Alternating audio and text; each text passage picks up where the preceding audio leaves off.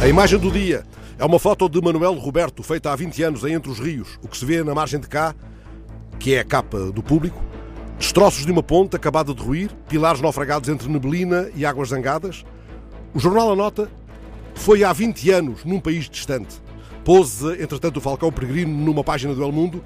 Que notícia bate agora às asas? A notícia de que acaba de ser identificado o gene que permite à ave mais veloz do mundo voar milhares, milhares de quilómetros. Já não serve o argumentário político ou noticioso, aquela expressão que Winston Churchill cunhou pela primeira vez há precisamente 75 anos.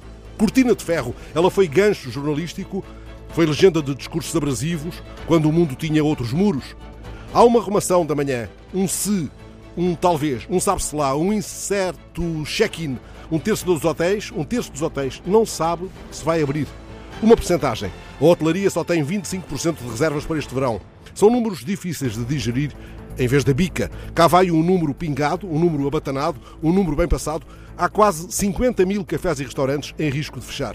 Estamos cozidos à portuguesa.